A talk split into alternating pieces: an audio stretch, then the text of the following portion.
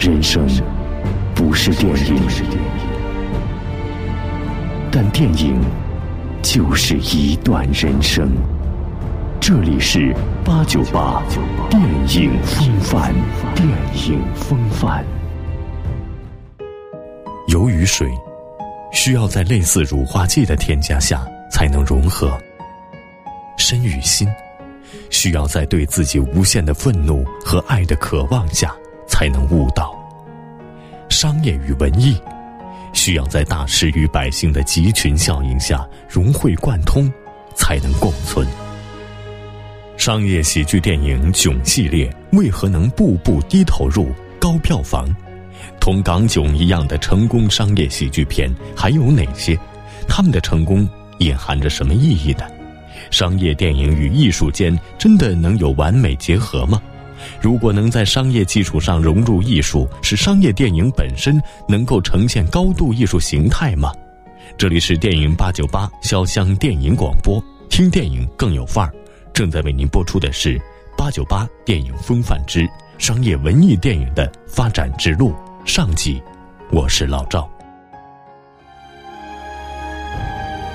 追寻电影之路，揭开传奇面纱。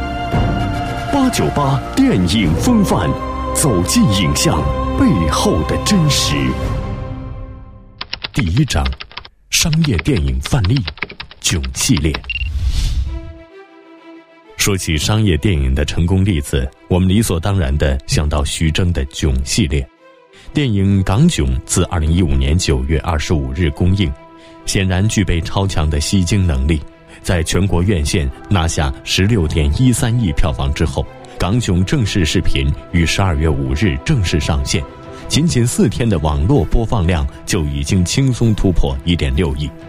考虑到此前盗版视频被扩散带来的直接影响，《港囧》正版视频的播放量其实已经被打了折扣。请问，你的梦想是什么？你第一次给了谁？你是不是早泄？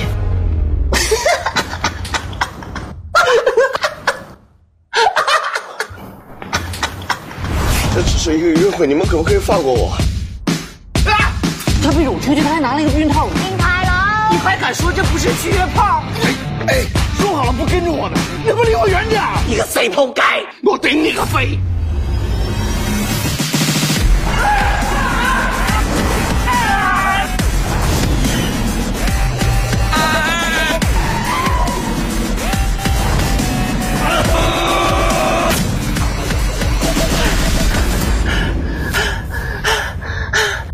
同志，冷静。那我现在跟你讲国语啦，你叫啥名字？清风起来！港囧是继《人在囧途》《泰囧》之后的第三部系列影片，讲述了徐来发生在香港的一场欢乐游的囧途故事。徐来是一个曾怀抱画家梦想却沦为小商人的中年男人。陪伴老婆及家人来到香港旅游，真正的目的却是与成为香港新锐艺术家的大学初恋偷偷会面。计划当天，徐来却被小舅子拉拉一个怀揣纪录片梦想的二货青年给纠缠住了。你要喘多久？你怎么可以这样对我？我怎么你了？你为什么拿别人的避孕套？同志，冷静。师傅，不用找了。你还没有回答我的问题呢。什么问题？我采访的时候，你为什么就不告而别了？我要去见客户。是女客户吧？所以拿了一个避孕套。那是他们发给我的。我发现这个人太有意思了，在你人性深处隐藏了很多小秘密啊！你还没回答我的问题呢。什么问题？就我就我在采访的时候，你为什么不告诉别人？我去见客户怎么了？是你客户吧？啊，所以拿了避孕套。那是他们发给我的。我发现这个人太逗了，你人性深处隐藏了很多小秘密啊！啊，哎，这这话我刚才是不是说过一遍了？你父亲弗拉哈蒂没有教过你吗？拍摄的时候应该闭嘴。那是克拉考夫说的。那是谁呀？你大姨夫吗？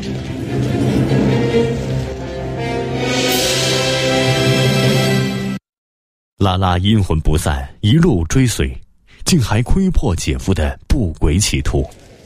所以你要抓飞机，把话筒话筒给我。下面的就是你的女客户，所以你拿了避孕套。她是我的初恋，我们是纯洁的，我不许你侮辱她。这就是你的小秘密。我可算知道你跟我姐为什么怀不上孩子了。我要把你搞破鞋的事跟我姐说。你要是告诉她，我就掐死你！你个死仆街！我顶你个肺！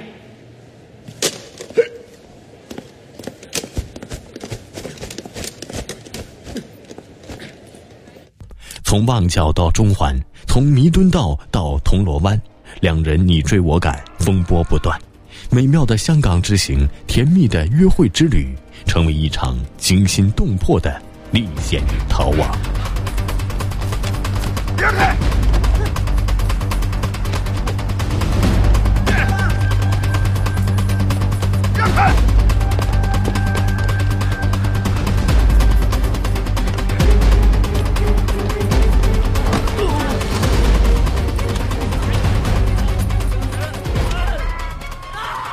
电影诞生之初，由于它为观众带来了一种新奇的娱乐方式，因而只被电影商人当作牟利的工具。此后，电影的艺术地位渐渐确立，但电影生产的企业化制度也日趋成熟，因而有相当一部分制片人和投资者以低成本、短周期的方式来设置迎合大众口味的模式化的影片，从而获取利市三倍的商业经营效益。早期好莱坞生产的大量类型电影均属此范畴，例如1970年的影片《教父》。Buonasera. Buonasera. What have I ever done to make you treat me so disrespectfully? If you'd come to me in friendship, then the scum that ruined your daughter would be suffering this very day. And if by chance an honest man like yourself should make enemies, then he would become my enemies. And then they would fear you. Be my friend? Godfather? Good. Someday, and that day may never come, I'll call upon you to do a service for me. But uh, until that day, accept this justice as a gift on my daughter's wedding day. Grazie, Godfather. Later.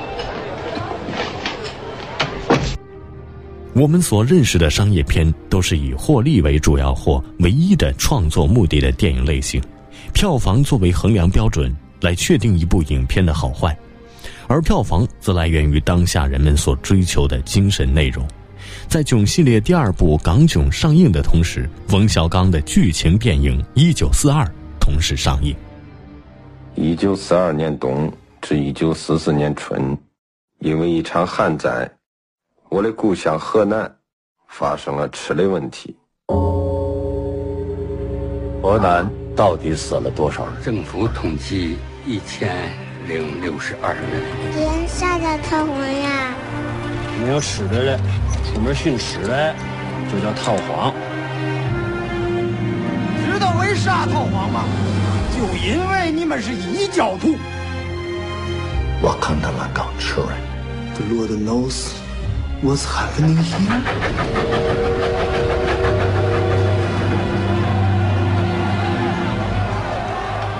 家里的人都死了，剩下的人俺都不认识了。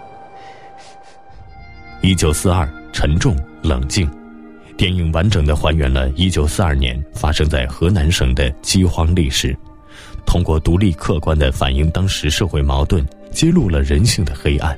开中国史诗灾难片之先河。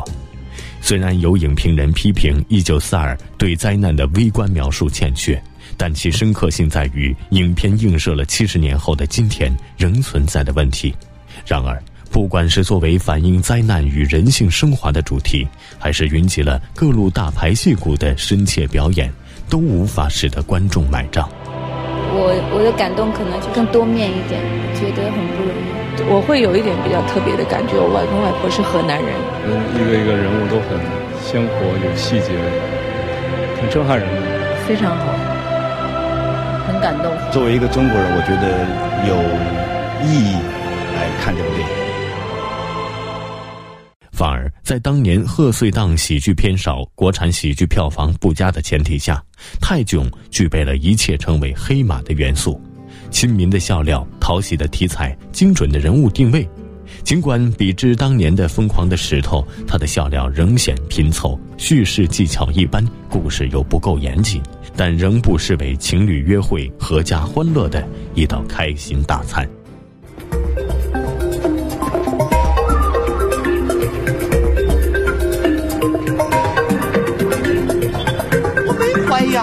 我只是问一下。有什么好问的？哦，哦。我连问一下都不可以，是不是？哦，我连起码的知情权都没有了，对不对？你想知道什么呀？你说一说。啊，好好好好。你到底说哎哎，听我说，听我说，我们都不激动啊，我们来冷静的分析一下这件事情。为什么之前我们试了那么多次，啊，那么多次都不行，为什么就这一次，这一次她就怀孕了？那这个事儿是不是得问你呀？我靠！哎，你骂人是不是？你快骂一啊，没骂你，没骂你。那你骂谁呢？你知不知道我挺着个大肚子，一个人在国外，情绪又不稳定？我知道这些。你知道个屁！但是我认为所有的事情它是有原则的。原则，对不对？好，我就听听你的原则。我靠！死脖子，你不服是不是？哎，我没不服，也没骂你。那你骂谁呢？好，你敢不敢再骂我一遍？我靠！